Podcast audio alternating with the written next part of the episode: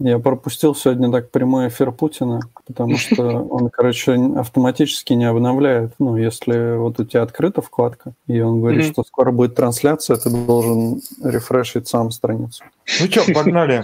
Йоу-йоу-йоу, это Фронтенд Юность, самый нерабочий подкаст о фронтенде. И не только. Я лучше дома посижу и на диване полежу. Зачем мне это пати? Ведь у меня так много других клевых занятий. Я лучше дома посижу и на диване полежу. Зачем мне это пати? Ведь у меня так много других клевых занятий.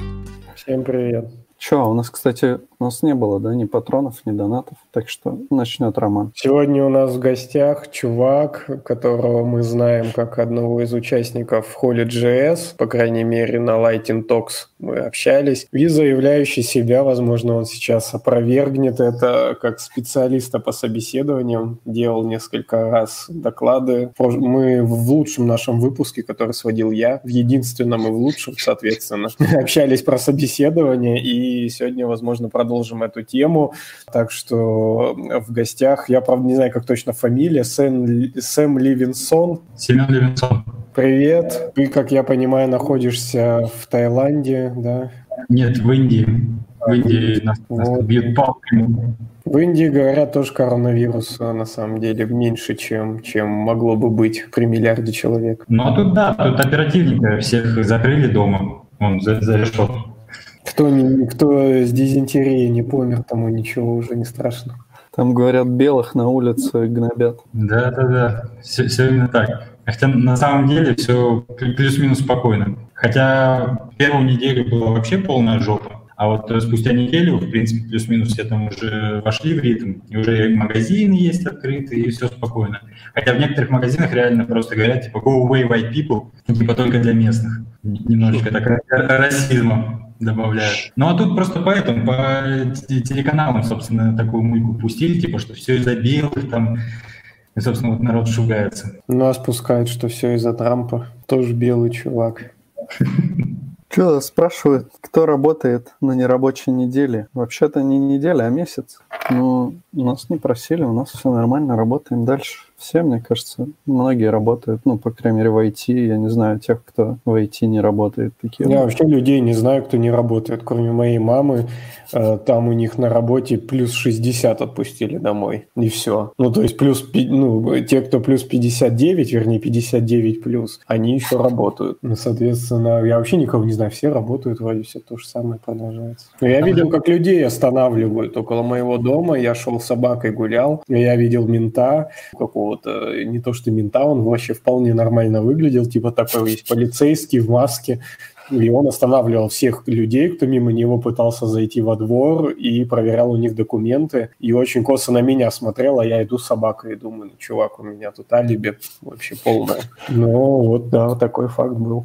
Разве в текущей ситуации я обязан носить с собой документы? Ты всегда обязан. Да нет, наоборот, я никогда не обязан не носить документы. С чего, с чего бы у меня должны быть документы? Обязан паспорт иметь при себе постоянно. Погоди, на самом деле же там как работает? Если тебя сотрудники остановили, и они могут, по идее, с тобой направиться в отдел, чтобы личность да. установить. Даже в паспорте на последней странице написано, что вы не обязаны его с собой носить и кому-то там предъявлять. Я вот хотел бы спросить, Сэм, а может быть ты расскажешь про себя немного? Чем занимаешься, что делал раньше, что сейчас делаешь. Я еще хотел, может быть, попробуем, Сэм, может, у тебя есть место, по... где поменьше эхо? Давай попробую сейчас сменю локацию. Тут ни хрена этого не написано. Я смотрю последнюю страницу паспорта, там ничего не написано, что вы мне рассказываете, что тут якобы написано. У тебя просто какой-нибудь старый советский паспорт. Ну, я загуглил в интернете, тут все картинки такие. У тебя старый советский паспорт, между прочим. У меня новейший. У меня, хотя, у меня хотя бы фотка цветная, а у, тебя до недавнего года. У меня тоже, кстати, не, у меня даже позже, у меня не 15 -го года, у меня вообще свежак, я шел. 18 у меня. А, Жду, не дождусь, когда на, на фотографию паспорта можно можно будет фильтр наложить. Это технологии будущего будут. Паспорт обязаны все граждане. В общем, тут этого нету вообще. Ни одного вашего слова. Сорян, чуваки. Скоро так Конституции будет. Ни одного вашего слова. Вот, не сомневаюсь. Тогда я вроде сменил локацию, наверное, должно быть лучше. Да, Ну, лучше. Да. Я просто на улицу вышел, тут получается индийские дома, это вообще такая тоже отдельная песня, в плане того, что они просто практически голые э, сдаются, и, собственно, из-за этого пространства много, а ничего внутри нету, и, от- и отсюда эхо идет. И при этом по ценнику вообще просто... То есть я сейчас вообще на зимовке нахожусь, и вот э, на Бали я снимал трехэтажную виллу, там полный фарш, э, бассейн, и, ну, до, собственно, скачка это было около там 40 тысяч в месяц. И здесь у меня сейчас просто лысая квартира, и тоже по этой же цене. И то есть, ну, один этаж, и я вообще не понимаю местного ценообразования.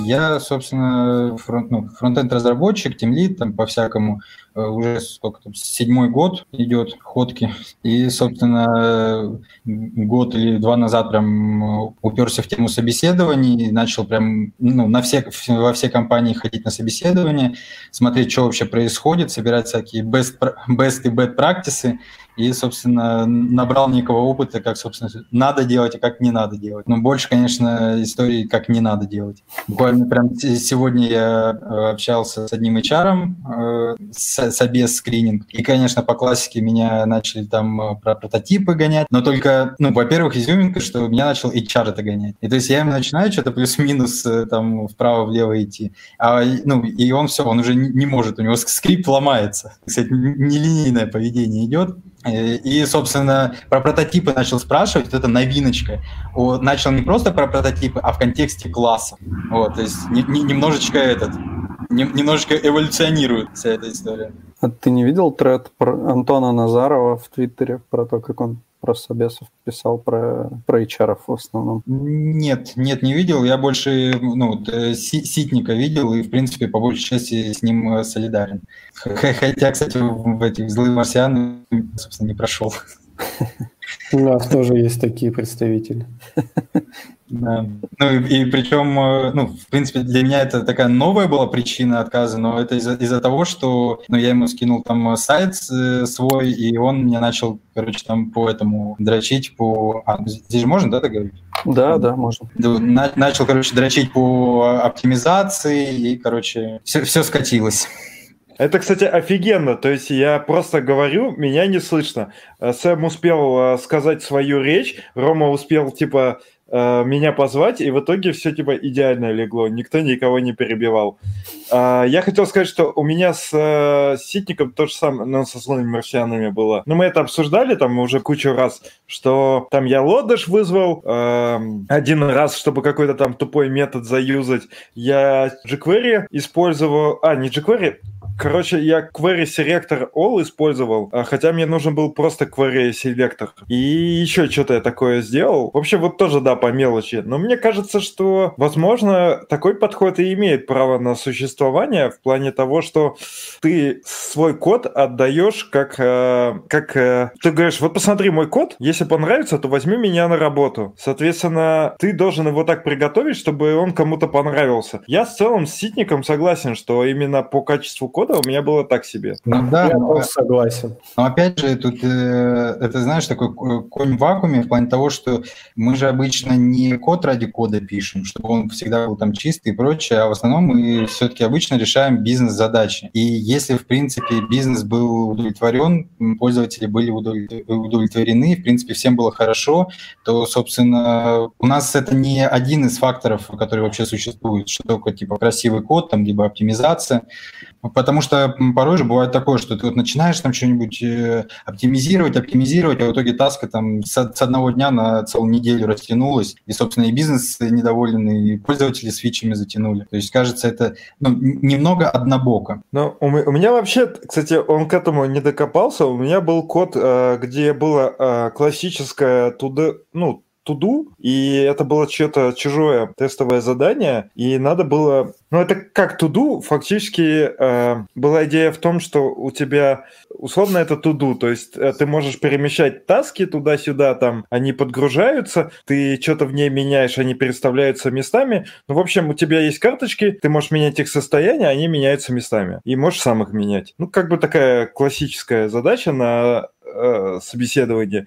И мне было впадло читать, я тогда React не знал, документацию, я реализовал все это на чистом JS. Он меня даже не спросил, типа, нахера ты это сделал.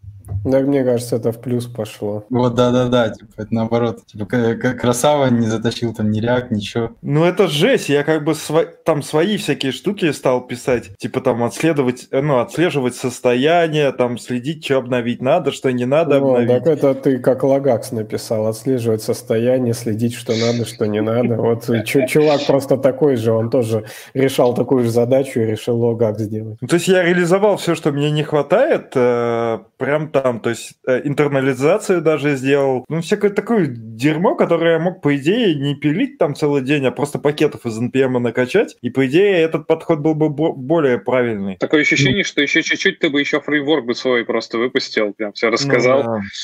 еще один убийца реакта. Ну, фактически просто э, это был IBM для бедных. IBM Или... и так для бедных. Вы же все, все через Яндекс проходили, да? Через Яндекс деньги все проходили, через Яндекс двое прошли. Не, на самом деле, тебя же, наверное, интересует это в контексте собесов, да? Ну да, да, да. У нас получается, что двое прошли собес, я не прошел, а Рома вообще не любит жесткие технические собесы, и у него вообще к этому особое отношение. Ну, я в Яндекс вообще не собесился. Ну, вот именно в Яндекс только деньги прошли. Да. Ну, и, как вам вот э, собес собесы в Яндексе? И, и во-первых, как вам, в принципе, собесы в Яндексе? И проводили ли вы там собесы? То есть там же есть такая история, что ты потом, типа, по выслуге лет можешь и сам проводить? Собеседование в Яндексе – это просто ты берешь и какой-то пул задач тренируешь, по сути, э, какую-то определенную, так скажем, э, часть знаний, которые ты потом, может быть, успешно положишь и забудешь, и активно это тренируешь. Мне кажется, это примерно так выглядит. Я проводил потом собеседование, и, в принципе, тогда стажеров искали э, на летнюю стажировку, стажировку. И, в принципе, у нас э, были достаточно, на мой взгляд, адекватные собеседования. Ты с режимом попроще, и, мне кажется, тот уровень, через который я проходил, таким уровнем нет, э, стажеров не пугали. Кажется, как раз вот если в Яндекс вообще там попасть, самое простое, вот реально самый простой путь, это вот через там стажировку, либо там вот на самые маленькие позиции. То есть там типа чем выше, тем прям э, сложнее. Но это опять же субъективно, сколько я именно общаюсь с людьми, и сколько только видел. Ну, вот у меня тоже такое ну, впечатление да, сложилось. Ну... Именно в крупных компаниях проще попасть через стажировки, либо через э, ну, какие-то школы вот отдельные, да, которые бывают по определенным там технологиям, либо просто какие-то наборы там раз, два месяца там курс лекций. Так Нет. проще всего. Ну, я не вижу особой проблемы попасть э, в Яндекс, если есть желание. Ну, то есть, я согласен больше с Саней, что это набор э, каких-то определенного, определенных задач, которые более-менее известны. То есть, например, HR Яндекса, они высылают сами тебе э, ссылки, как можно готовиться к этим задачам. То есть там есть и ресурсы, где похожие всякие алгоритмические задачи, и всякие книжки и так далее. То есть если ты поставишь себе задачу, э, имея там год-два опыта просто работы во фронтенде, типа устроиться в Яндекс, еще полгодика типа целенаправленно подготовишься, я думаю, вообще без проблем устроишься. Если Но не стоит забывать про то, что команды тоже разные, и области. Мы, как бы, я говорю за фронтенд определенный кусок, а есть все-таки, не знаю, например, какая-то область э, там, с беспилотными автомобилями, еще с чем-то. Э, у них все-таки какая-то специфика есть, это нужно тоже иметь в виду. Ну, там тоже дрочат иногда по каким-то таким вещам, ну, странным довольно, вот, перестановкам, типа, в массиве чисел там и так далее, чтобы это все там было. Ну, да, а, если без фанатизма, то это же норм, но если без фанатизма. Это, это потом не пригождается. Я понимаю, что как бы, ну, если спрашиваете, тогда давайте задачи такие, чтобы это пригождалось. Ну вот да, кстати, вот, э, как раз вот если пригождается, потому что вот я на своих собесах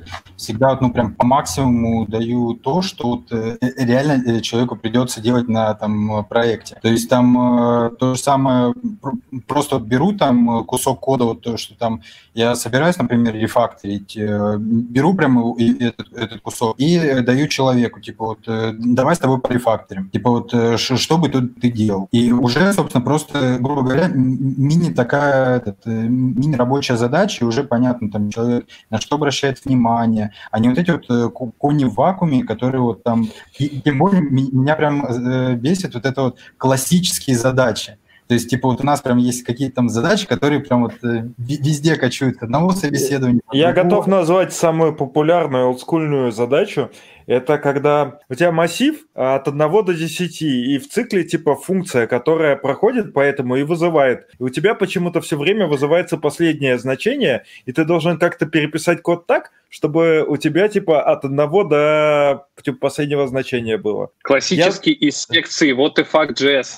Самый прикол, что э, я последние разы, э, вот когда раз пять, наверное, я получал эту задачу, я даже, блядь, не слушаю эту задачу и не помню, про что она. Я такой, типа, да, вот тут можно, типа, три варианта, я помню два. То есть можно вместо вара написать вот тут лет, вот тут обернуть еще в одну самовызывающуюся функцию, еще что-то там было, и все. Но на одном собесе они, видимо, задачу поменяли, и там это не прокатило. И я такой, типа, сижу и пришлось, ну, типа, думать этих. Ну вот, кстати, тема однотипных вопросов, она перекликается как с HR, которые обычно сидят рядом и проводят собес, так и с собеседующимися, потому что и те тренируются на всех тех же выученных поставленных вопросах так, что отлетает от зубов, они уже сами готовы там и про прототипы рассказать, и про все вот это прочее. И также, собственно, и те, кто приходит на собесы, часто могут ожидать какие-то вопросы, которые действительно будут повторяться. Не, ну это, кстати, хорошая идея. Можно же брать стандартные задачи и менять в них э, нюансы, ну, нет, нюансы, которые все, все поменяют. То есть есть же стандартные прям по коду задачи. То есть ты даешь код, человек такой, вроде то же самое, а ты там что-то поменял, и как бы вообще по-другому будет. У нас так, э, ну, учитель по информатике в институте сделал, что поменял условия задачи, и никто не сдал в итоге задачу. То есть он ее на, на лекции объяснил. Когда мы пришли на экзамен, он дал задачу один в один, и половина людей все равно ее не решила. А на доп-сессии он поменял условия. Никто, короче, кроме меня не смог ее сдать, потому что, ну, на доп-сессии они совсем тупые, и вот так. Ну, у нас вообще не про информатику был вуз, поэтому там тяжело им было. То есть им коэффициент надо было с единицы на минус один поменять. Э, ты тут прям э, интересную тему тоже затронул. Вообще про мотивацию на собеседованиях. То есть вот э, порой складывается реально такое ощущение, что мотивация такая же самая, как ну, вот у учителей. Типа мотивация а завалить. Типа вот надо прям мне сейчас вот, вот такого накидать, чтобы типа чтобы чувак вот прям э, нифига, грубо говоря, не прошел. А хотя, казалось бы, как ты к вещи относишься, так оно типа и будет. И стоит хотя бы мотивацию поменять от завалить чувака пока э, для того, чтобы найти себе собственно, коллегу, и тут уже немножечко начинает меняться подход к тому, ну, начинаешь под другим углом смотреть, а что вообще реально-то надо спрашивать. Ну, вообще, это, по-моему, все про то, что, типа, я такой красавчик, а все в округе такие мудаки и валят. Мне кажется, нет такого, то есть, может быть, и есть там отдельные упыри, там, но они есть везде. То есть, и как бы мы все не хвалили, как мы там собеседуем замечательно, все равно у нас есть коллеги, которые нас э, не радуют, и как-то они прошли э, собеседование. То же самое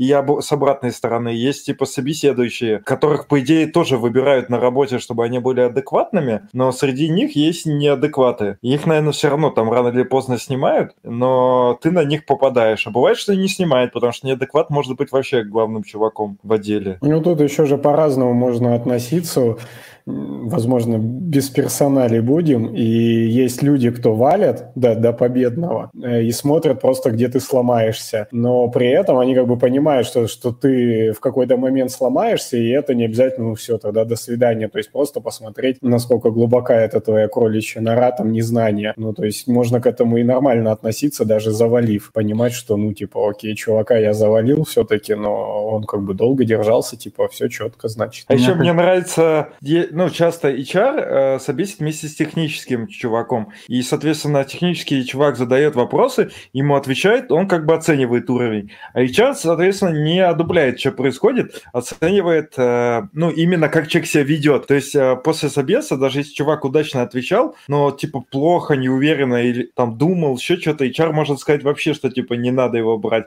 Я, как, допустим, технический специалист, могу сказать, что он вообще, типа, крутой чувак. То есть такое тоже случается. Да-да, эти вот HR, которые...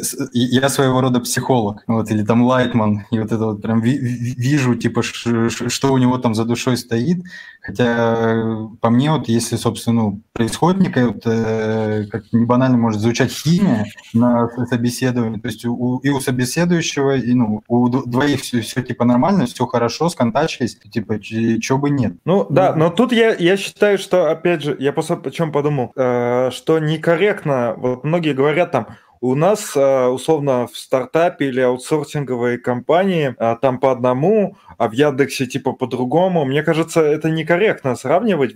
Как бы везде весовые группы разные. То есть, как бы Яндекс — это тяжеловес по бренду в основном. Люди туда хотят идти, поток туда большой, поэтому, в принципе, они могут выставлять э, кучу требований. У них люди не будут так там слетать, еще что-то им все равно. Они могут сузить воронку и прямо четыре этапа собесить людей. И это дает, очевидно, больше гарантий, чем в один этап. Ну, как минимум статистически. То есть ты как бы как сито. Ты раз просеял через крупное, потом через поменьше сито, потом еще, еще, и потом у тебя что-то получилось. Но... Что, сегодня может... себе обед сам? Да, макароны варил. Но это к делу не относится. А, соответственно, и в Яндекс идут, типа, мне кажется, все равно люди немного по скиллове, чем, условно, в компании, которые менее известные, э, где зарплата там меньше и так далее. Не так знаю, я вот тут не особо согласен, потому что, мне кажется, в Яндекс просто все подряд идут как раз-таки куда возьмут? Ну, то есть, может, там, не знаю, в какой-нибудь буткэмп попаду, если в итоге Ложова все расскажу, ну и хорошо. То есть просто все идут. Но тут я хотел к своему тезису вернуться про то, что в большие компании проще попасть там все-таки не через собеседование, да, а через какие-то там конкурсы, стажировки и всякую такую историю. Тут еще везде, вот в больших компаниях, ну, часто как раз-таки менее такой индивидуальный подход, как раз-таки потому, что щимится куча людей, компания огромная, и процессы в этой компании в большой пытаются как-то унифицировать, сделать их там одинаковыми. И это заключается как раз вот в этих тупых задачках. Просто тупорылых задачек, потому что невозможно выделить какой-то универсальный пример задачи между разными командами. У тебя есть команда, которая занимается там искусственным интеллектом, а есть кто кнопочки верстает. Поэтому выделяется нечто общее. Какая-то херня про массив из 10 элементов. Чувак, он может прийти и просто даже демотивироваться. Многие же демотивируются вот этим бесконечными собеседованиями, что ты приходишь и начинаешь решать там всякую ерунду, и отваливаются.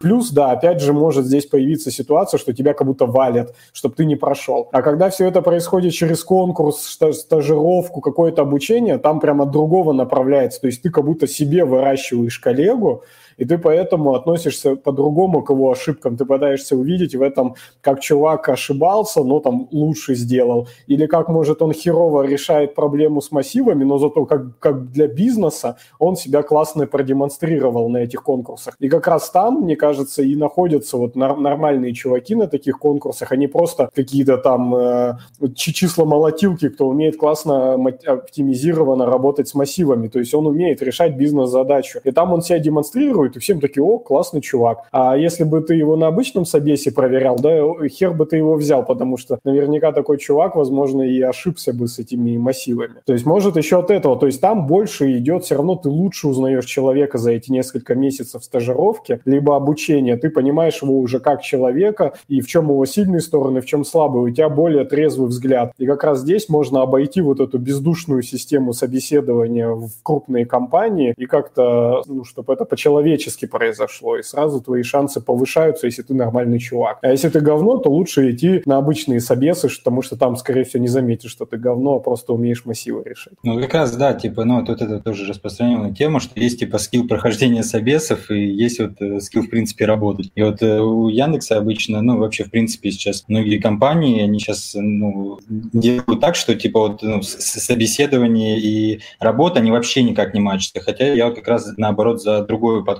Ты э, как раз сказал про человеческий подход, это у меня и было такое это название доклада, то есть человеческие собеседования. Только вот отдельного видео нету, и оно сейчас в отдельной, в единой портянке видосов с Ятолкса.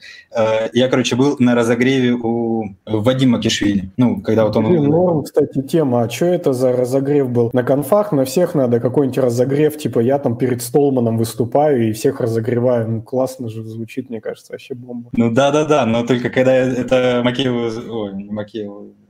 Макишвили... Да, ну это не могло не прозвучать ни разу за выпуск. А мы срежем. Здесь уже нет. Да, просто Семен удален из чата. Макешвили, собственно, когда я сказал, типа, о, я не буду, типа, у тебя на разогреве, он сказал, да, типа, брось ты. Ну, короче, он достаточно такой прям а, адекватный мужик оказался. Думал, он прям, ну, типа, не знаю, там, звезда-звезда, а вполне такой, ну, нормально с ним в колуарах можно даже пообщаться. Ну, говорят, доклад этот не такой прикольный, как у него был, который про 30 лет, по-моему, или что-то такое. Ну, там более хардкорный, да, получился. По мне не хватало слайдов. То есть если вот э, 36, там вот без слайдов было хорошо, потому что там более такая история была, то тут он прям науки такой э, дал, и оно прям, э, ну, по крайней мере, мне было тяжеловато воспринимать вот э, на, ну, устно. Но в, в целом достаточно такая это тоже интересная тема была. Про то, как работает мозг, типа то, что там отвлекаешься, не отвлекаешься, вот это вот все. Я что-то и первый не смотрел. Такой камин можно сделать. Я все хочу из-за культового некого статуса, но просто тематика мне не особо интересна. Я когда до сих пор даже первый не посмотрел. Хотя было бы занятно. Там же и Мохов тоже, да, участвовал. Как раз, может, в этом и суть, что в первом Мохов участвовал. Или я ошибаюсь? Он просто то ли организатором был, то ли что-то такое. Ну, в смысле, он там не участвовал в докладе. Мне кажется, что первый он как будто всегда на двоих был, да? Ну, окей, значит, что а, На двоих был Симоненко, а Мохов, а, да. Мохов старикам звал... Да, старикам тут да. не место. А Мохов э, звал, э, соответственно, вот этого чувака выступать э, на свои... Там перед студентами, еще на какие-то свои конференции, то есть он его промоутил. Я хотел сказать еще, что мы еще про такой момент говорим. Вот я лично считаю, что, возможно, да, вот про собесы, наверное, не стоит там а, жестко ну, медлов или джуниоров вот как раз спрашивать однотипными вопросами и так далее. Ну вот, блин, честно, когда ты идешь куда-нибудь, там просишь зарплату 250 кусков или 300 кусков, а потом такой говоришь, а мне задали вопросы, которые не относятся к тому, что я буду делать. Блядь, чувак, ты как бы просишь огромные бабки, говоришь, что ты типа гиперэксперт, а потом такой, я типа не знаю сети. Ну, блядь, сам виноват. Блин, ты про себя сейчас, да? Да-да, но я про себя, но я, это немного про себя, но я считаю, что все как бы справедливо. То есть как-то странно ныть, что тебе задают какие-то не те вопросы, когда ты как бы просишь деньги, как будто ты вообще там э, супер шива и вообще все знаешь на свете. Так нет, тут же не про то, что все знаешь, а тут про то, ну то есть это тоже такая же спорная тема, типа что есть вообще джуниор, мидл и сеньор. И типа у, у всех это по-разному, и по, по мне, типа, и когда ты вот сеньоры там запрашиваешь те же самые там 250к или что-нибудь такое. И, кстати, кстати, что при, при текущем курсе уже оказывается не, не так много, ну, потому что я, я тут прям не, недавно этот, э, ну, короче, послушал какой-то там э, из ваших выпусков, где там было что-то тоже там про зарплаты, вот это все. И буквально на, на днях э, пошел в бар и узнал, что тут, э, э, вы знаете, сколько получается получает э, капитан э, судна, капитан вот э, танкера, сколько может получать по контракту? Не, я... В Индии. А, а, а, это типа миллионы. Ну, то есть миллион там с чем-то – это капитан воздушного судна. Это воздушного? Да, обычного не знаю. Миллион а... рублей в месяц или что? Я не могу... Воздушный, да, воздушный – это миллион в месяц. Ну, там, понятно. Какие-то копейки. Ну, а, а этот, видимо, 500 получается. Ну, ну, если по контракту, то есть получается как, типа, ну, на вахту месяц, типа, ну, поработал, там э, что-то мне сказали в районе 600. Вот, и, и тут есть, собственно, один такой, ну, я сейчас в Го, и здесь вот есть один такой капитан, который вот так вот ездит, и у него единственная в Го BMW X6 и типа Хаммер, и он тут прям целая такая шишка. Да, ну, про зарплаты и про... Давай, Александр. Это военный, да, в смысле капитан? Судна? Нет, нет, ну это просто именно ну, грузовое, этот, э, грузовое судно, и там причем, кстати, мне тоже сказали, что оказывается, ну, на вот таких вот грузовых судах э, даже то, то ли запрещено, то ли нельзя вообще оружие иметь, э, по причине того, что, ну, там, ну, как, короче, с самолетами тоже там всякие различные правила есть, потому что, типа, исторически так было. И вот э, с судами, типа, а если вдруг у них там у кого-то кукушка поехать, поедет, вокруг никого нет, и чтобы там один, грубо говоря, всех не, пере, этот, не перестрелял. Вот, ну, я про, про относительность зарплат я уже, наверное, несколько раз рассказывал, но ни, никогда не лишним будет что я говорю, в девятом классе у нас чувак уходит из школы, да, там в какой-то техникум, и учится в этом техникуме три года. В итоге я на первом курсе университета, еще там, блин, от сиськи меня не оторвали, э, с родителями живу и все такое, а он уже получал в тот момент, ну, это какие там годы, я не знаю, 2008 год, ну, типа того, то есть больше 10 лет назад, он получал там, я уже точные цифры тоже не помню, типа 150 или что-то такое, просто закончив техникум. И то можно и без техникума туда было устроиться, это нефтянка. А без техникума также устроиться, просто у тебя будущего никакого не, не будет, а он как бы закончив техникум мог еще расти. Это просто вот чувак 19 лет сразу идет, таскает просто железяки какие-то, и можно это без образования их таскать, и получал 150 кусков. Ну, и он вообще ничего тебе не ответит, он просто железяки таскает, не то, что там про сети что-то рассказывает. Поэтому, если ты знаешь сети, то, мне кажется, это что-то достоит или, ну, знаешь, что-то другое, то есть все равно это какая-то там умственная, профессиональная деятельность, а не просто железо таскать. А еще больше пример, что, в принципе, этот же чувак, он мог бы устроиться по контракту в Норвегию, очень там любят наших чувачков, там, нефтяников, а, устроиться по контракту в Норвегию, вот так на вахту бы его закидывали, и в те времена я подсчитывал, ну, чуть позже, там, я в 2012 году подсчитывал, потому что думал тоже, как, как бы мне слиться с моей профессией, а, то 600 тысяч в месяц можно зарабатывать рублей, тебя там куда-то в, в какие-то воды Норвегии закидывают, да, на их башню, где они добывают нефть на шельф, и ты начинаешь там добывать. Главное вот иметь какую-то корочку формальную. В России она особо не нужна, там нужна. И ты начинаешь просто там тусоваться, также таскать железо, но тебе уже 600к будут платить. Месяц э, там потусовался, тебе сколько-то там закинули, типа миллион двести, и ты два месяца тусишь. Но тебе возвращаешься на месяц отдыха с, с лям 200 в кармане. И реально, ну, понятно, что-то, наверное, надо уметь, знать, там что-то такое, но это тоже не великие мантры, уж тем более не умственные, там, да, просто физика. Поэтому я всегда могу это в пример привести и говорить о том, что фронтендеры заслуживают своих денег. Ну да, да, то есть тут если в вакууме смотришь, что да, типа вроде дофига, особенно вот это, как э, принято там с учителями сравнивать, там э, с, с медиками. Вон там вирусологи, сколько там они, что 14 тысяч, то что-то такое, типа вакцину вот это сейчас делают. Вот. Если так сравнивать, то да, кажется, типа дофига, но оказывается, это не, не, не только у программистов большие зарплаты.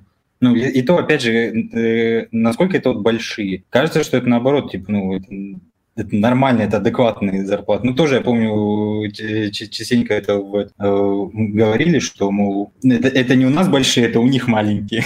Ну, в, вот, ну, в западном мире, там, или вообще там в Японии, в том числе, в общем, везде, не в России, это, в принципе, обычные какие-то зарплаты плюс-минус которые люди и в других профессиях получают. Там, условно говоря, только в, в какой-нибудь Калифорнии там получают ну, намного больше, но там и ценник жи- жизни намного тоже выше и дороже там жить. То есть там это плюс-минус обычные зарплаты, это у нас они выделяются как раз-таки потому, что у нас они привязаны к доллару, и если здесь в России сейчас доллар скакнул, всем резко не апнуть, то все разбегутся в Европу, потому что там станешь ты жить точно так же, при этом у тебя окружение будет не Россия, да, то есть в эквиваленте будет то же самое. Поэтому здесь всегда привязано как-то к доллару, как мне кажется, чтобы никто не ливнул. И в этом плане в России вот у айтишников есть перекос в сторону, что айтишники больше зарабатывают, чем ну, какой-то обычные, обычные средние зарплаты по стране. Но при этом медики, например, у нас намного меньше зарабатывают. Хотя в других странах ситуация обратная, что там медики до хрена зарабатывают, и у них просто все в шоколаде, и все офигенно. То есть какие-то локальные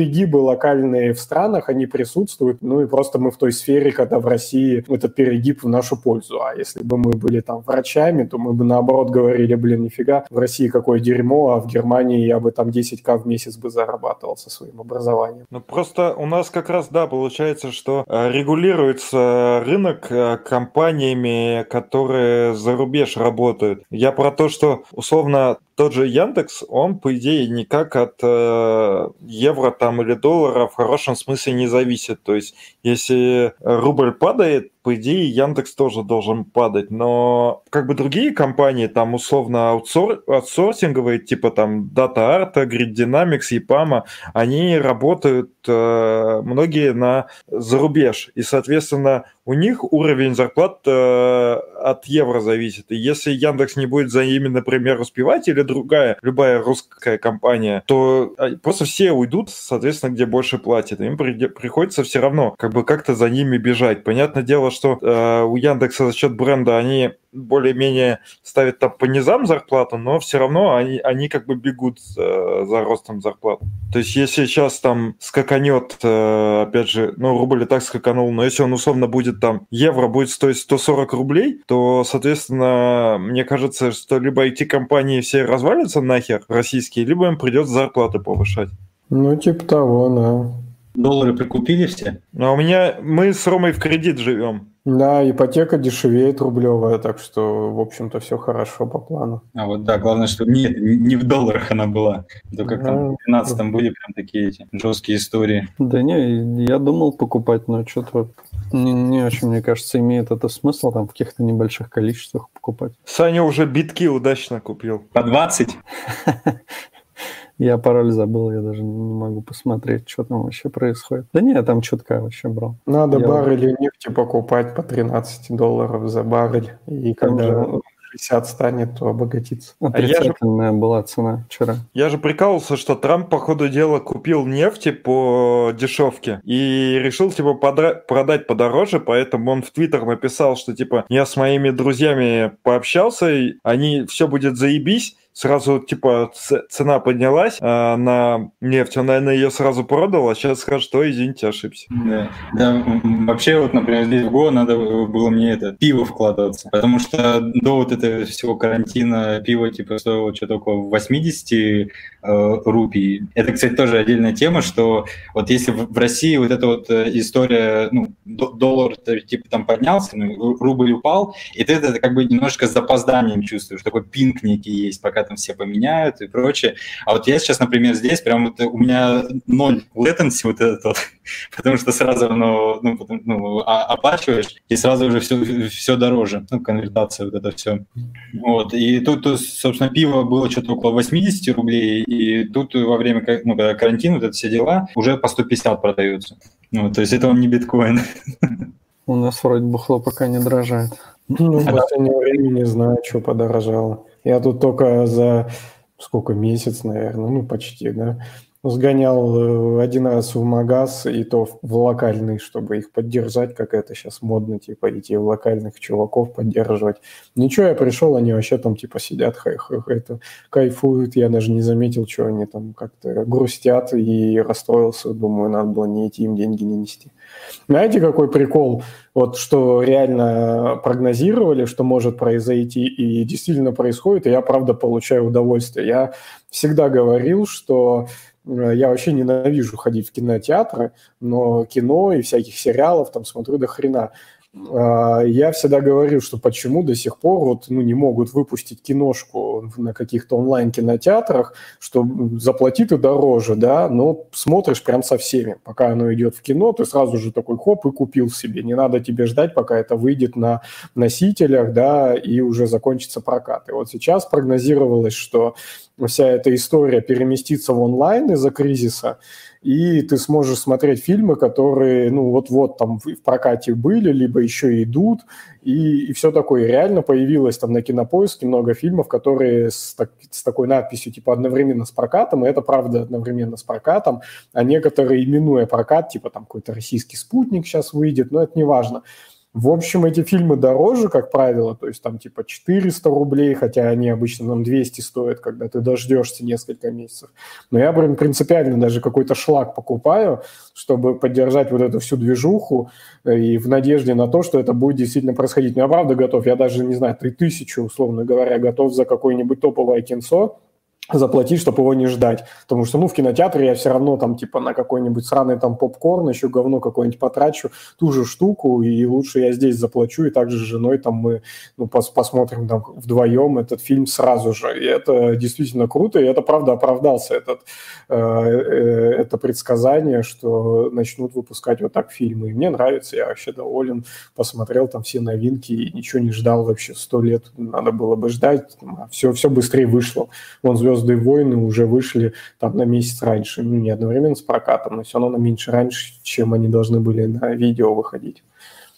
В общем, плюсы тоже есть от этого всего мероприятия. В кинотеатр нужно, мне кажется, ходить именно если какое-то длинное кино. То есть там три часа на какой-нибудь Скорцезе. И, потому что дома, если ты начинаешь, ну, по крайней мере, у меня, если я начинаю смотреть фильм там трехчасовой, то это все, это, это растягивается, не знаю, там на пять часов где-то. Потому что там то, то туда сходить, там, не знаю, то в туалет захотелось, там еще что-то. В фильме все, вот оно пошло, и ты никак на это не можешь подействовать. И что ли, есть своя ниша. Ну да, еще фильмы, они э, все-таки обычно снимаются менее динамично, чем сериалы сериалы, ну, в большинстве своем все равно короче, чем э, фильмы по, по сериям, и пытается вложить туда чуть больше. Ну, просто я обращал внимание, что я под фильмы прям меня вообще вырубает, а под сериалы нормально, бодренько. То есть, например, э, я вот чувствую, что вот сейчас сериал я могу посмотреть там 3-4 серии подряд часовых и нормально. А фильм, если я начну там двухчасовой смотреть, меня нахер вырубит посередине. Ну, они потому что строятся, по идее, по тем же э, принципам, что и кино, только у тебя серия короче, и из-за этого у тебя вот эти промежутки, типа завязка, там э, какая-то кульминация, развязка, между ними происходит меньше телодвижений, и поэтому есть всегда вот эта определенная динамика. И меньше приемов всяких используется, вот этих э, долгих, что типа показал горы, показал небо, томный взгляд, там всякая вот эта хуйня. Ну, то есть в сериале это используют прямо если это совсем нужно. И это используют обычно там в одной-двух сериях, а не прямо по, в каждой серии там по 3-4 раза. В фильме тебе может там первые 5 минут он скачет на лошади и все, блядь. И смотри это говно. Конечно, ну, ты вырубаешься. Зато фильм это, ну, типа, фильм, искусство, все дела. А сериал не, недаром по-английски шоу. То есть они на томный взгляд тут не размениваются, им надо в тебя запушить там движуху какую-то, развлечь тебя чем-то, приколоть. У меня тут была, кстати, реклама, что-то в Инстаграме выскакивало, типа, лендинг какой-то, чувак за тысячу рублей может научить смотреть фильмы. Нормас, надо тоже было сделать такую же тему. Чему он там учит, интересно? Фиг его знает. Ну, типа, ну, а ну, нужно же вроде как научиться смотреть на картины, чтобы, так сказать, воспринимать всю вот эту тонкость и, типа, всякие там ходы какие-то и прочее подмечать. Ну, типа, знаешь, между строк видите, и он там, типа, про, про что-то такое. Ну да, как тоже жене бывает, рассказываю какие-то такие моменты, что, ну там, типа нужно на такую даже мелочь обращать, что в хорошем кино это как раз все играет, то есть любая реплика, любое там какое-то событие или любой элемент фильма, он потенциально играет на сюжет.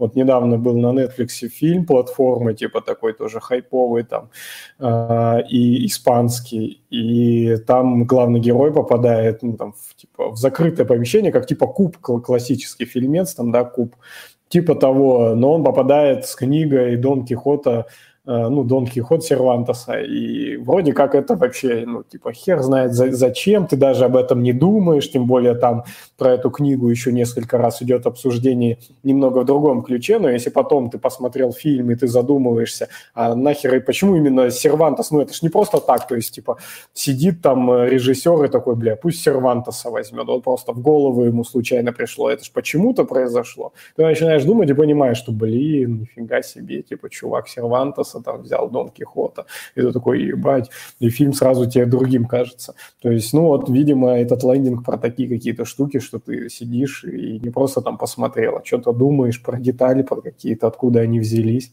Ну, типа, как у тебя на лендинге там, опять же, на каком-нибудь баг происходит, ну, и он же не просто так, да, там, типа, это значит, кто-то криво, криворукий. У всего есть, типа, причина. Также и в кино у всего есть причина.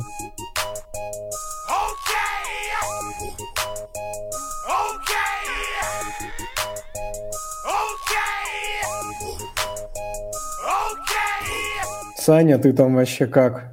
А ты не хочешь про эти про собесы пообсуждать? В прошлый раз же как раз это у нас два лейтмотива был. Один HTTPS, его история и все такое, а второй это как раз про собесы, что там вообще творится, и ты искал какой-то подход.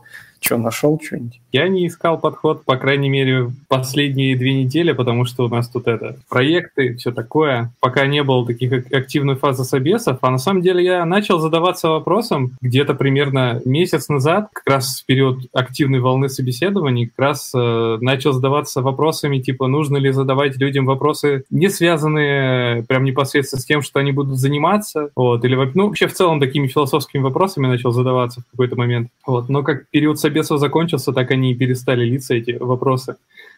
К сожалению, но пора готовиться, наверное, задаться ими все-таки. И вот не знаю, на самом деле непонятно до сих пор, э, типа, стоит ли человека э, мучить какими-то вопросами, э, связанными там косвенно с тем, чем он будет заниматься. Ну вот, например, использует он, вот, например, HTTP, ну и хрен с ним. Пусть он не знает там про него ничего, черт с ним. Вот. Пускай там э, ходят эти запросики, а он пишет свой кодик на реактике, там фетч использует, и хрен с ним.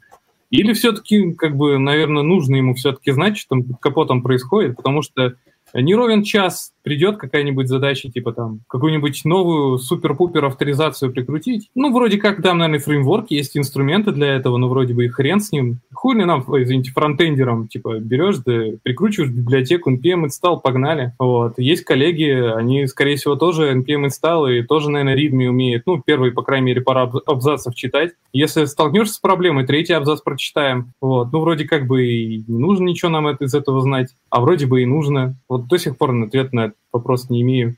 Мне кажется, тут нужно смотреть вообще от коллег. И, то есть вообще, ну, то есть тут тоже есть еще различные такие именно подходы, либо собирать такую команду, грубо говоря, среднячков, либо, ну, когда, типа, все плюс-минус, типа, там, на одном уровне. А есть еще такие другие, э, другой подход, когда ты прям выбираешь э, э, человека, чтобы, ну, у тебя прям вот получилась команда. Что, то есть этот, допустим, офигенно знает там про там, те же самые там сети, там, оптимизации, этот там гуру реакта, и вроде как по отдельности они, у, у них есть белые пятна, но вместе получается некая такая синергия, и получается становится еще лучше.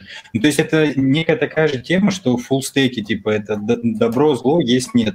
То есть и то же самое с фронтендом, и вообще в целом вот вот, э, близкая история. То есть знает человек, ну, вроде окей, знает, но на будущее, что если вдруг что-то понадобится, ну, тогда вот реально, да, получается, нужно прям чуть, ли, не знаю, идешь спеку, типа, и начинаешь по, по спеке гонять. Хотя, ну, на самом деле, типа, в работе это фиг пригодится. О, о, вспомнил. Еще есть такая э, забавная тема, вот, когда да, э, начинают прям вот гонять, гонять там по собесам всякие сложные вопросы, а ты в итоге выходишь в компанию и не понимаешь, погодите, ребят, вы меня тут спрашивали, как космолет построить, а у вас тут прям ну, просто говна кусок просто, да. И э, мне тут э, друг недавно сказал, э, как называется эта позиция, когда вот, ну, вот так вот собеседуют. Это называется, типа, позиция Иисус. Типа, что типа, придет такой вот Иисус, и, типа, он прям будет такой прям э, офигеть там Рэмбо какой-то, придет и просто сделает хорошо. Не, ну Иисус еще обязан что-то проповедовать, очевидно. Ну, то есть, там, какую-то религию минимум, во что-то очень сильно верить. БФФ. Как пример, да. В какие-то странные аббревиатуры обязательно нужно, потому что иначе магия уходит. Ну, то есть, если ты просто скажешь, что мы верим там, не знаю, в стакан, то никто не будет в это верить, всем понятно, что такое стакан. А если ты скажешь, мы верим в BFF, то люди, может, они готовы, они готовы хавать и готовы во все это верить.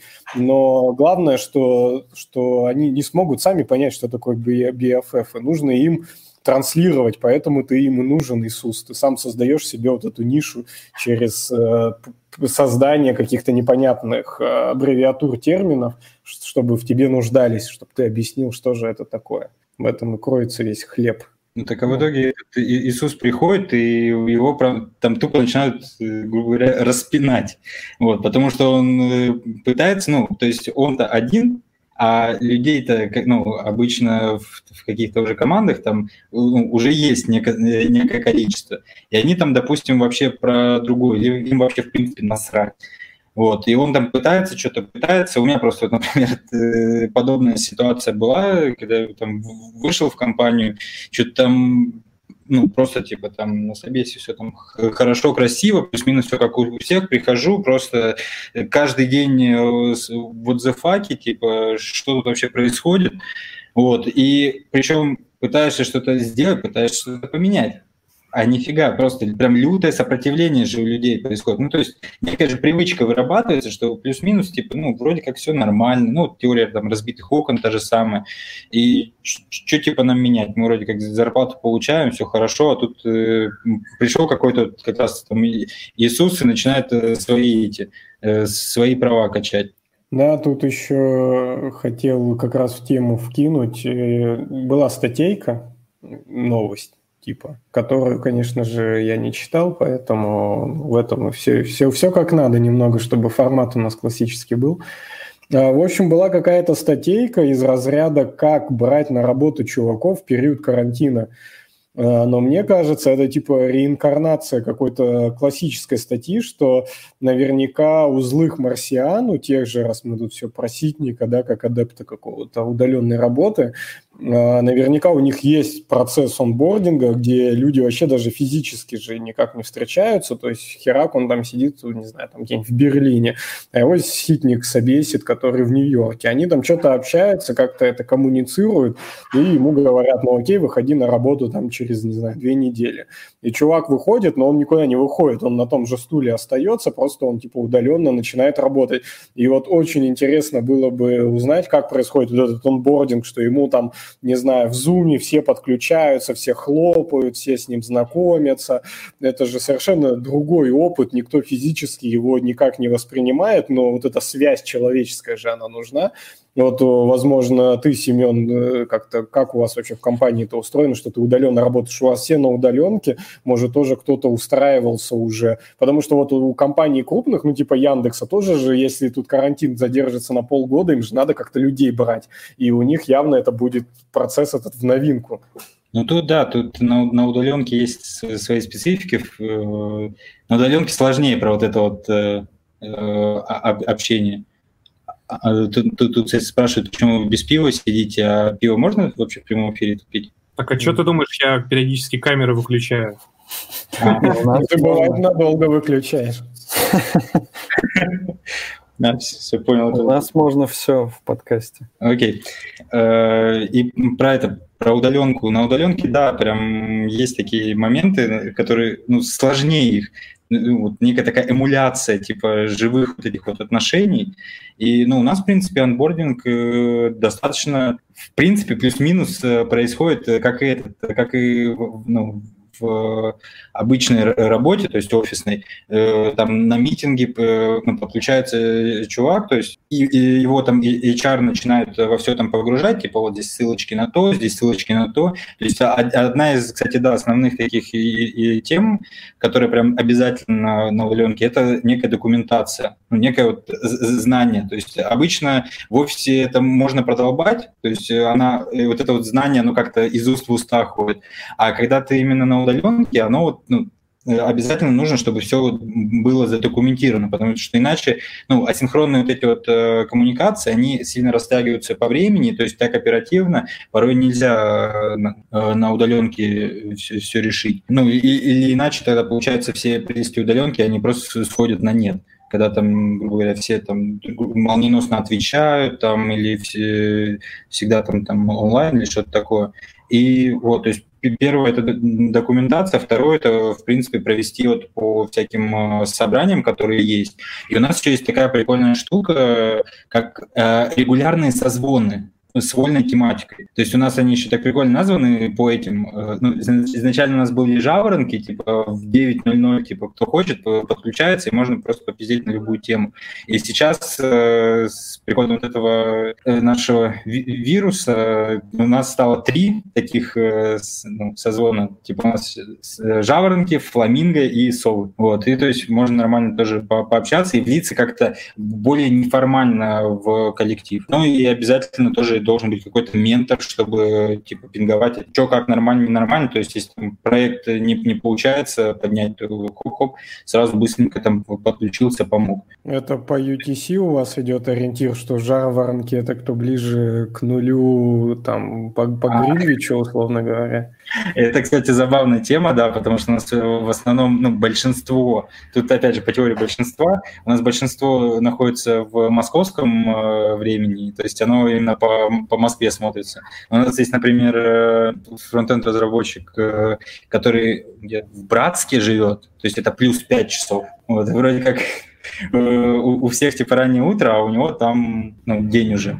Ну, Кстати, у тебя тоже же получается примерно такая а, же история. А, а я посерединке, у меня плюс два с половиной. Ну, а ничего себе, так, так мало с Индией. Ну, просто с Екатеринбургом плюс два часа. А Индия, Но, мне казалось, дальше на восток. Кстати, вот тоже забавная история была с вот этим вот э, чуваком из Братска. Я его когда пособеседовал, все хорошо, все типа, что нет, давайте брать. Опять же, я больше вот за такой подход, то есть есть же вот эта вот история, что если сомневаетесь, то не берите. Нафиг, нафиг, типа цена ошибки там разные, вот это все. Я больше все-таки за подход, если есть какое-то ну, сомнение небольшое, то есть если прям вот видишь, что вот, ну, реально про разное, то да, естественно, не брать. А если небольшое сомнение есть, так э, э, почему бы нет? Почему бы не взять и не, не сделать э, там тестовую неделю, допустим, ну, если опять же позволяет ситуация, там или ну тот же самый испытательный срок. То есть, ну главное опять же на берегу договориться с человеком, что так и сяк, мы вот сомневаемся в этом, в этом, в этом, типа как ты думаешь, типа наши опасения вообще верны, не верны? Если, типа, что говорит, что да, да, типа, ваши опасения верны, то окей, расходимся. А если говорит, да нет, типа, все будет нормально, вот как у нас с этим чуваком было, что э, были опасения у фаундеров, что, типа, плюс 5 – это слишком дофига, и что ну, слишком будет некомфортно с ним работать. Вот, что он там типа, ну, э, раньше начинает, э, раньше заканчивает, вот это все. И вот сейчас уже прошло сколько там, полгода, по сути, э, он сейчас с нами, и все отлично. И, и даже не то, что отлично, все великолепно. То есть им прям вообще рады, что типа он в нашей команде, а могли, опять же, просто взять и списать по причине того, что ну вот мы сомневаемся там. И вообще в эту компанию тоже я пришел, когда я, я сомневался, что типа, блин, типа, ну это не какая-то там знаменитая компания, вот, и типа фиг его знает в стартапе, причем потому что до этого уже работал, у меня там на, на бабки кидали. И я такой, ну, хрен его знает, ребята. Они такие, ну, приди на недельку, если хочешь, типа, ну, мы тебе все оплатим, типа, без разницы, там, ты, там, ну, ну сколько сделаешь, при, приди, по, посмотри. Ну, пришел, посмотрел, вот уже год тут работаю. Так больше... а ты говоришь, что ты на Бали же недавно был, там у вас разница еще больше, по идее, была, чем с братском, с этим братаном. Не, не, там как раз именно плюс 5 тоже. Блин, да как так? Я что-то не могу понять. Как с Бали тоже плюс 5. Это что-то какие-то микроскопические разницы совершенно. Я, я был на Бали, не помню. Мне кажется, там была больше разницы. Ну, хрен знает. Что-то какие-то вообще ми- микро... Екатеринбург это там где-то вообще, значит, супер восток. Раз с ними плюс 2, а Бали, блин, туда лететь по пол жизни, блин, надо. И всего лишь плюс 5. Неясно, неясно.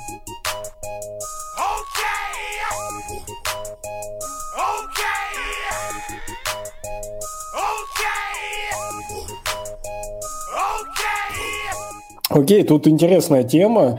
Э, тему, которую мы ни разу не обсуждали, мы ее в кулуарах, причем множество раз пацанами поднимали, то вот эта вся схема с, э, испытательным сроком или там еще с каким-нибудь более неформальным сроком, который там условно посмотрим чувака недельку, а там пойдет, что это не работает, потом ни хрена никого не увольняют. То есть взять проще, чем уволить потом чувака, потому что ну, все забудут его уволить просто, всем он будет не нравиться, но он останется. При, при нас ни разу никого не увольняли, в, ну, в разных компаниях, не будем говорить там про Яндекс Деньги или Яндекс, в разных компаниях вот при мне ни разу вообще никого не увольняли на испытательном сроке, хотя были такие чувачки, кто уже сразу что-то не очень заходил. Вот давайте это, например, обсудим. Есть же еще тема э, человеческая такая, что Обычно же в жизни не бывает черного и белого. Все смотрят, типа, три месяца прошло, но вроде чувак как бы не тянет, но а вдруг какие-то факторы, вдруг просто там его плохо обучали или еще что-то. Может, нужно дать ему время,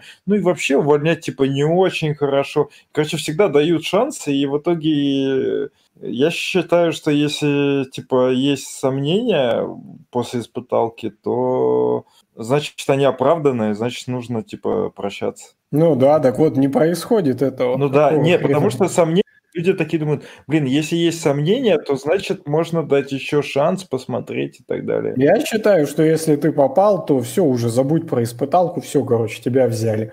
Я вот всегда так считал, потому что это нигде. Я и в юриспруденции в нескольких компаниях работал, там тоже это не работало. То есть нигде, нигде вот этот испытательный срок почему-то ни хрена не работает.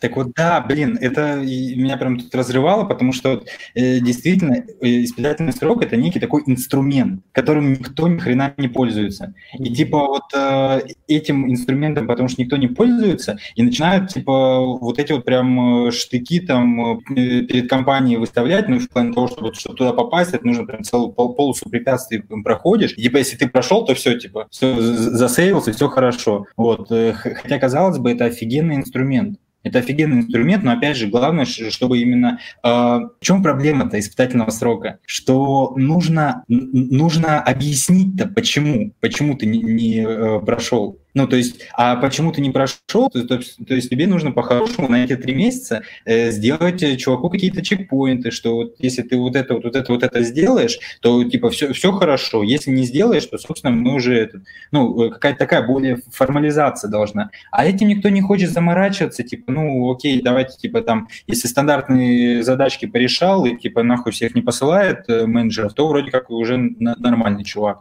можно жить. Вот. Там вроде еще есть проблемы с увольнением, ну, то есть, ну, короче, сама процедура вроде немного запарная, то есть, по идее, если ты чувака сразу не нанимаешь, ты его можешь нанять как-то вот, типа, на, как временно или что-то ну, такое. Гражданский договор какой-нибудь. Вот, и это, короче, геморно, и никто не хочет с этим заморачиваться. Но вообще я согласен, что надо увольнять, и увольнять даже не только, если испыталку не прошел, а если чувак утратил доверие. В связи с утратой доверия. Ну, в смысле, если чувак начал как бы хуевничать, делать дерьмово свою работу там, или слишком много на всех там гнать, или еще там что-нибудь не контролирует все, вот надо нахер его увольнять, а никто что все тянут лямку до последнего. А как же попробовать исправить ситуацию?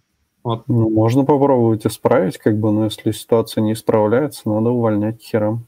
Например, да. чувак пришел из одной компании с таким, таким типа одним одной позиции отношением ко всему, но в другую компанию. Например, совершенно, это, ну, типа, не адаптируется, ну, то есть не успел адаптироваться за короткий период, за, там, за три месяца. Ну, вот так случилось. Может быть, типа, дайте ему, типа, второй шанс.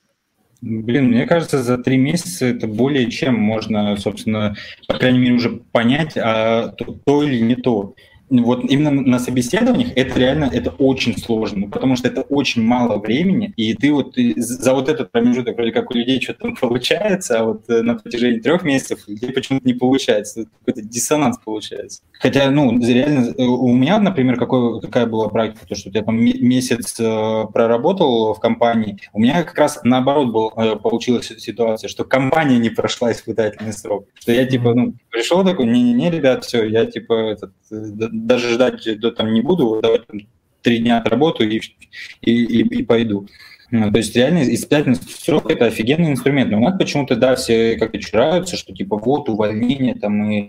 Э, ну, это же не одно и то же. То ли там, э, вот, какая-то новость же была, там, сколько там, 406 людей по Зуму что-то там уволили. Алексей, кстати, закидывал, да. Просто это же не, ну, это же не, не, не, такое, не такая жесть, типа. Вот. А ты реально прям берешь и по фактам. Ну, просто как раз к этому нужно подготовиться некие так они не просто их уволили, они еще э, записали видео и запустили короткое видео. То есть это... Ладно, они бы их просто уволили, так они еще с видосом. То есть это комбо. Я так не они, знаю. наоборот, они, они заморочились, наоборот, записали видео, то есть, знаешь, не так просто типа, начали на, вживую. Это... Я, я не знаю, что хуже, что хуже можно было сделать. Ну, то есть, стикер, даже... стикер отправить.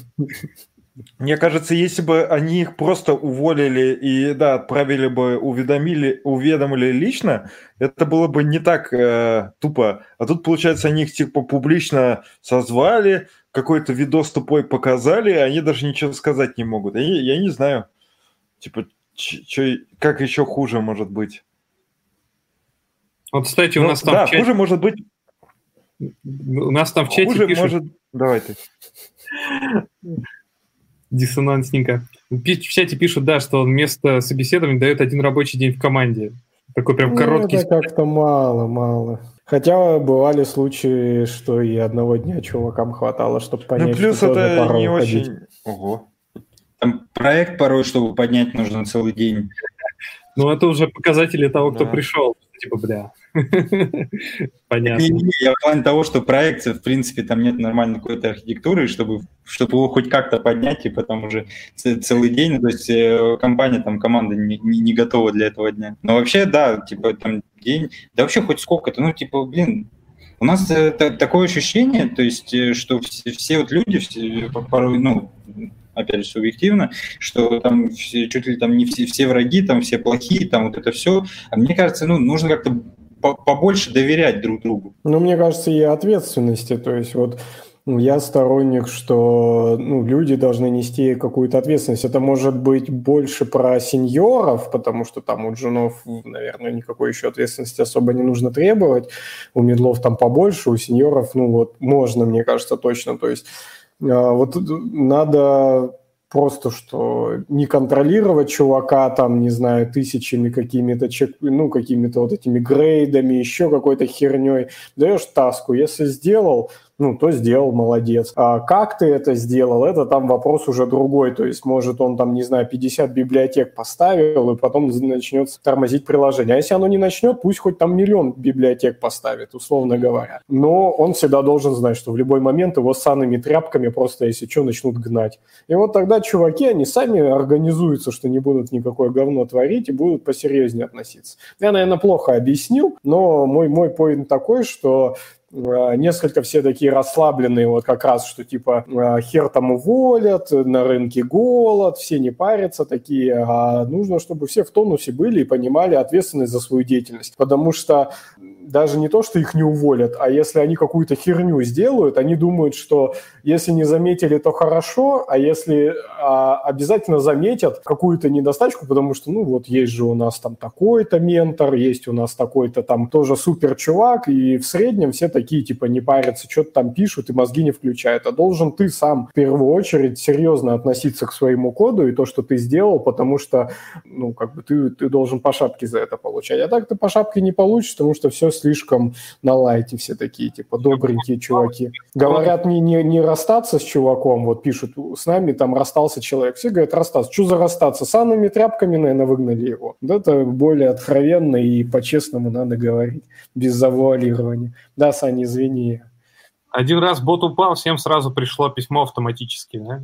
Да, со стикером уволен, блин, и все.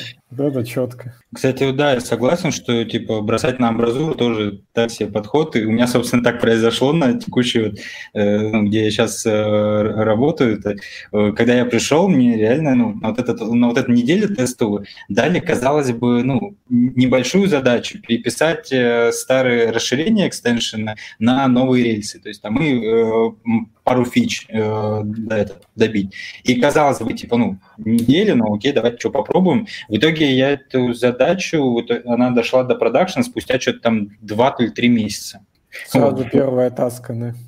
Да, да, да, да, да. То есть э, тоже. И вот roadmap, да, но, блин, э, с, с roadmap в чем проблема, что его реально нужно как-то сделать, как-то придумать. А у нас обычно же как-то вот, ну, хотя типа вроде как у всех скрам, хотя, блин, я еще ни разу не видел скрама, вот реально именно скрама в России, чтобы ну, у кого-то что-то такое вот было. Потому что у всех типа говорят, что скрам, а, а почему скрам? Ну, у нас ретроспективы есть там, типа, ну, у нас мы типа летучки там есть ежедневные.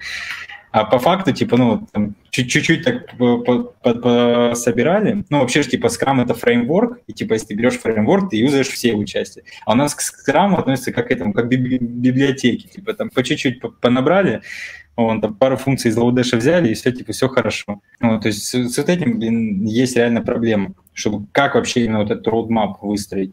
Ну, кстати, забавный там коммент есть у нас что на прошлой работе у Евгения типа не прошло испытательный срок пять человек из шести, один так прошел. Так может они там, извините, от коронавируса все сложились. Ну, то да есть не сказали же, что их выгнали? Да не, не, я так понимаю. Не выживали, вот, увольняли.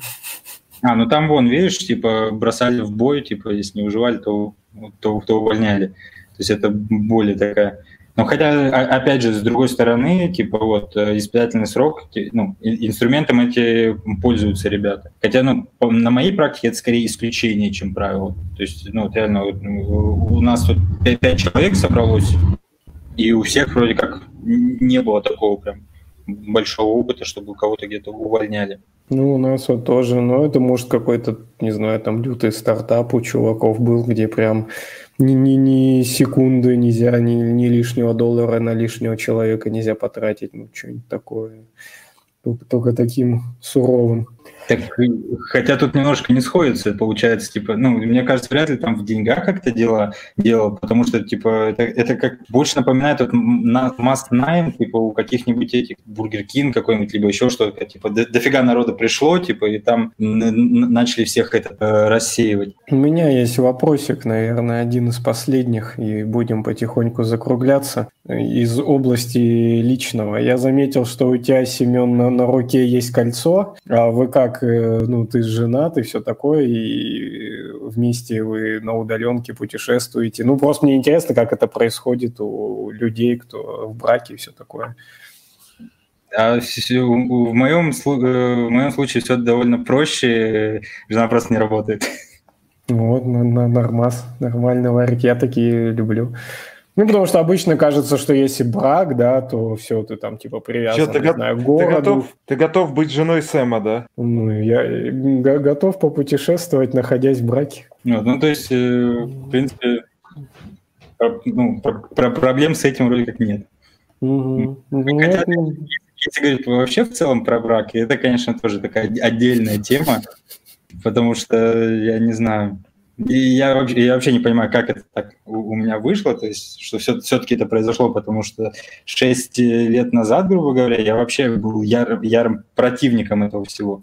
И, в принципе, сейчас я так э, скептически к этому всему отношусь, когда ну, государство начинает э, встревать в, эти, в отношения людей. Потому что, ну, как-то это, типа, такое казалось бы, ну, типа, если хорошо людям, то окей, потому что, ну, у меня, например, есть знакомые, которые там уже, не помню, там, по, ну, там, по, по 40, то там уже есть дети, но они, собственно, не этот, они, они не женаты, им, типа, в принципе, плюс-минус ну, нормально. То есть тоже, так, типа, мне кажется, такое там стереотипное, не стереотипное, вот это вот, ну, старое, типа, еще мнение, что, типа, вот, обязательно, типа, нужно там жениться, типа, это вот все. Ну, а... сейчас больше уже это отходит как-то, ну, мне да кажется, вообще там, грубо говоря, мы все в районе тридцатника, и, ну, все равно очень много у нас всех там знакомых, друзей, они как-то мало кто женат, и уж тем более мало кто имеет детей. Раньше к 30 годам, там уже нормально вообще, там 3-4 все тусуются, бегают идешь домой, там тащишь пакеты жратвы этим детям, а сейчас уже вообще, ну, как-то все это слабо развито. Ну да, это отдельная тема, просто интересно, что как раз Бурак э, ассоциируется с таким чем-то достаточно уже старомодной историей, и при этом, если ты в браке, то, значит, ты такой осевший чувак, типа, и не можешь вот так там путешествовать, работать удаленно, ты обязан там вот взять ипотечку, сидеть и, э, в своем городе, как я, в общем-то, и поступил, след следуя этим всем шаблонам. да, но это, ну, это причем реально так, так и есть, этот стереотип работает, потому что у меня друг э, работает там в «Газпроме», и у них э, там есть даже такой подход э, какой-то кулуарный, что если ты хочешь продвигаться по карьерной лестнице, то ты должен быть женат, потому что ты типа несешь ответственность уже не только за себя, раз ты смог понести ответственность за жену, потом за детей, значит класс, можно тебя повышать, типа сможешь нести ответственность за компанию, за самое главное, наконец-то, дорос ты нести ответственность. Так что это все еще жив, жив, живы такие стереотипные штуки. Так, у нас еще есть вопросик поступать в белорусские вузы. Ни хрена себе. Но я бы поступал, а что нет. У нас, э, у нас мало опыта с белорусскими вузами, но вообще, ну, ну вроде как у белорусов есть типа больше шансов куда-то там подвигать, куда-нибудь в Польшу, например, и там поучиться, допустим. Ну, там же прикольно у них, что ты отучиваешься в ВУЗе, потом автоматом попадаешь в ЕПАМ или в World of Tanks, э, батрачишь там пару лет, отрабатываешь вот эту галерную ставку в Беларуси и уезжаешь, и все.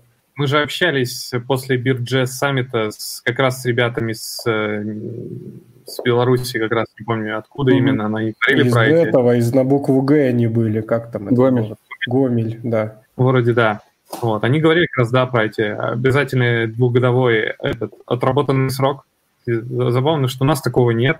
А кого-то вообще вас спрашивали диплом при приеме на работу хоть раз? Ну, забирали, регистрировали, но не то, чтобы спрашивали его зачем-то. Ну, типа вот ну, на собеседовании или там типа причина отказа, что это...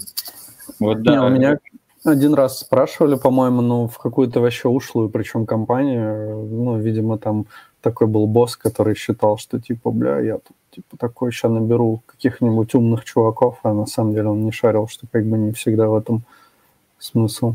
У него, наверное, у самого было три купленных высших, и поэтому он считал, что надо, чтобы ну, чуваков хотя бы один был. Не, у меня в IT тоже ни разу ни, ничего вообще не спрашивали. А не в IT ну, спрашивали, там, там это нужно как-то везде. Там, да, постоянно. Ну, кстати, да, вот сейчас, сейчас, наверное, сложновато в другую сторону поступить. Ну, сорян, тогда поступай. Или... Ну, если эта фигня все очень долго будет развиваться, мне кажется, там будут тоже какие-то, наверное, действия у вузов, типа по продлению приема или что-нибудь такое. Всегда можно в магистратуру перевестись, если что.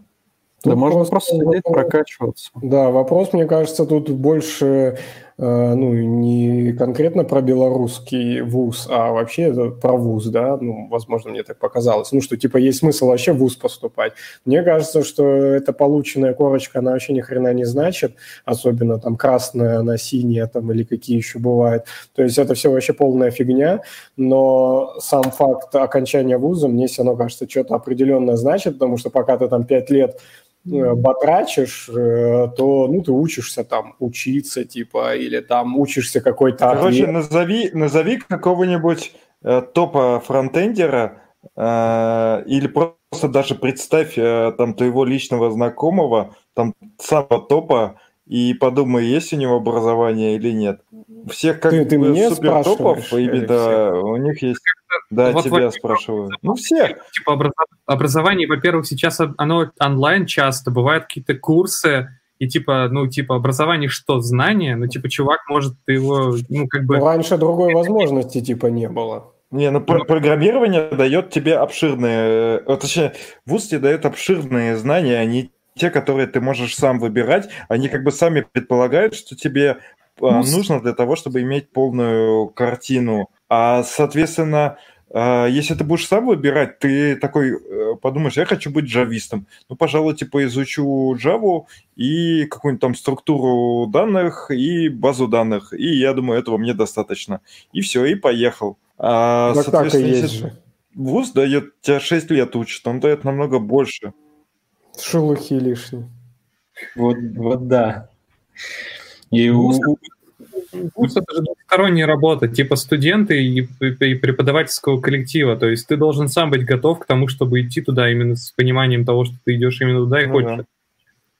Вот, ну и... Ну, просто если ты хочешь всю жизнь просто бизнес-задачки решать, то, конечно, тогда тебе, наверное, не нужно вуз, там пару курсов прошел, там поработал на галерке за 15 тысяч, потом за 30, потом за 40, потом за 200, и как бы и все. Но если ты видишь себя нормальным, э, как сказать, не нормальным, а ты хочешь развиваться как программист и быть там, не знаю, в 50 лет, как, э, не знаю, Линус Торвальдс, то ясен пень, тебе нужно образование.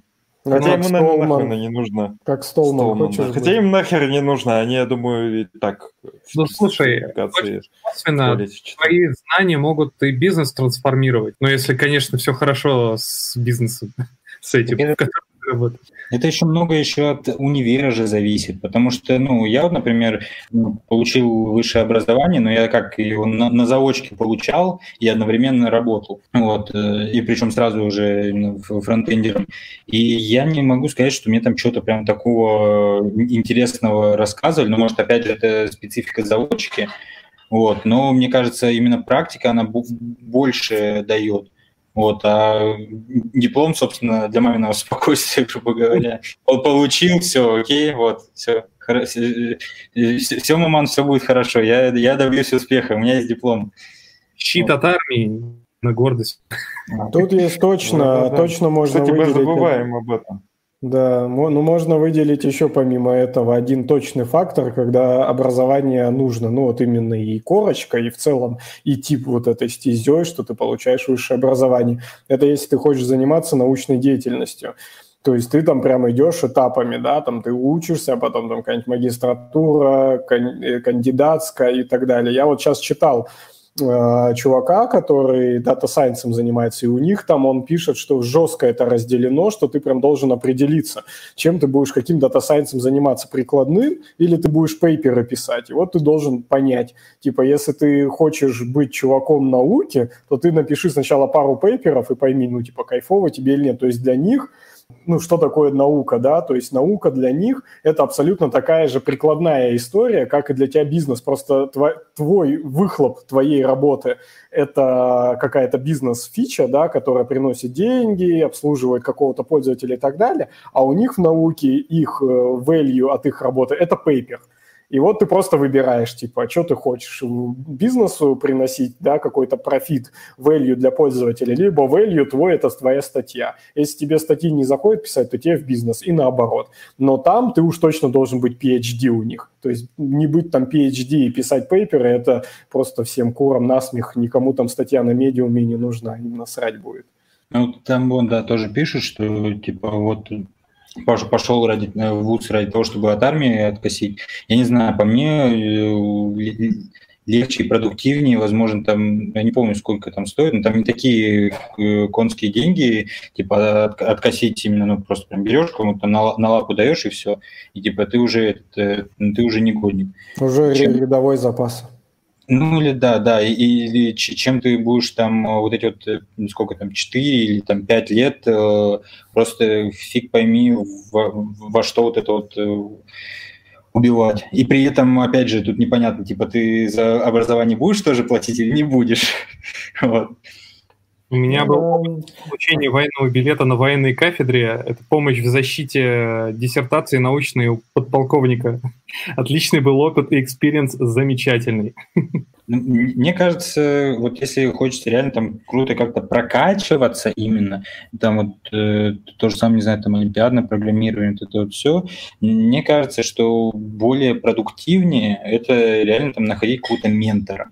То есть вот человек, который берет тебя за ручку и вот и прям э, повел, типа вот типа желательно вот это изучить, вот это. Именно, опять же, да, типа ты этого ментора попробуй найти, которого, ну, реально... А все вузах, все олимпиадники, они, в общем-то, довольно часто преподавательским составом являются каких-либо университетов. Ну, вот именно про олимпиадное. Ну, про фронтенда точно так не скажешь, что там ментор а, во фронте, он там где-то в универе тусит. Меньше корреляции, наверное, чутка. А вот с олимпиадниками наоборот. Ну, я, я имел в виду скорее за рамками вуза, то есть вообще типа не вуз, а в принципе вот ты вот, ну, на, на просторах интернета находишься там какого-то этого, какого-то ментора и уже начинаешь, этот, начинаешь э, с ним учиться. То есть это более как-то, чем те же самые всякие вот э, курсы, которые сейчас их много всяких эти вот онлайн-курсы. По мне вот они больше вот как раз, да, чисто вот узкоспециализированно прям вот практику какую-то тебе дали, причем вот э, я, ну, некоторые курсы у меня прям подго- подгорает от них, то есть я, я именно когда уже знаю этот предмет, я слушаю, как, как это учат, я такой думаю, ее вашу мать, если бы, если бы меня так учили, я бы ни хера не понял. Ну, есть такое, да, причем э, ну, я даже чувакам рассказывал, что тоже там про дата Science я заходил, там индексовую включаешь э, какую-то лекцию, типа там тоже новички, все дела. Единственное, везде пишут, причем единственное, что вам нужно нормально понимать, это Python. Ну, я думаю, ну хер с ним, этот что там, язык программирования, да разберусь по ходу пьесы. Причем у них это реально проблема. Вот сейчас в Data Science, я так понимаю, они все постепенно уходят в ML-инженеры, то есть всем этим статистам, математикам и всей этой истории прям true true про данные и true настоящим там чувакам про искусственный интеллект, им нужно начинать знать язык программирования. У них это супер боль, они не знают. А мы как бы знаем, но мы не знаем обратного, да, там какой-то математической базы. Ну в общем, там заходишь в индексовую вот в эту лекцию, просто охереваешь. Там чувак тебя грузит уже с третьей минуты сразу там формулами просто, хотя тут же говорил первые 10 секунд о том, что ну, у нас такой, типа, для новичков там курс. Это вообще жесть. И, и при этом это я не к тому, что вот я там тупой или или у них какой-то курс особенный, у них курс э, реально вот как раз-таки он какой-то ни о чем, потому что ты другие курсы смотришь, причем какие-то более культовые не от Яндекса, да, все он в мире как бы не настолько, да, известен.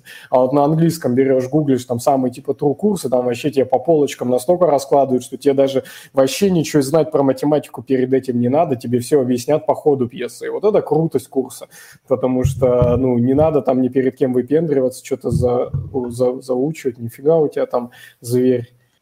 Ну что, может, будем это закругляться?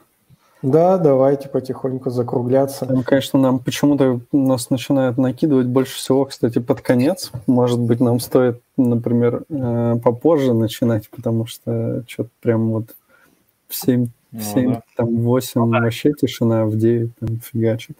Да, наверное, с работы все освободились. Ну, учтем, работа? учтем, да, надо будет в следующие разы попозже, возможно, mm. движуху заводить. В следующий раз мы вот будем он, в среду. Идея все-таки пообщаться с э, другими людьми, которые делают стримы, какие, какой-нибудь календарь сделать, потому что все как бы как хотят делают, и в итоге и накладываются, это не очень. Хотя, как я понял, э, то, что делает Beer.js, он у них э, просто Zoom созвон, поэтому там ок все. Кстати, да, сейчас же это Бирес там идет. Прямо сейчас. А вы, кстати, на, на, на прошлом не были? Нет, а я, кстати, ну я хотел, но я что-то даже и не смог по какой-то причине, я уж не помню, столько дел дома есть, вообще жесть. Mm. Так что даже, даже вот так не, не, не удается подсоединиться. Ну вот сейчас можно на автопате туда пойти. Да. В прошлый четверг получилось прям очень душевно. То еще пиво надо прикупить. Да, так что все погнали на Бирджес, там онлайн Бирджес проходит. Ну ты, Саня, что, это дома, чтобы не забывать, что ты в рабочей атмосфере, даже рабочий став не снимаешь, да? Все четко. Саня вообще... Все как надо исполняет все, все подходы к удаленной Ну. работе на максимум. Ладно, спасибо, что пришел. До связи. Может, сейчас подключимся к Бирджесу, но я, наверное, вряд ли пойду ужинать. Уже кушать охота. Да, спасибо, были рады. Давай на связи, еще приходи. Пока. Я надеюсь, нас всё. за анус кота не залочат на ютубе. Всем пока.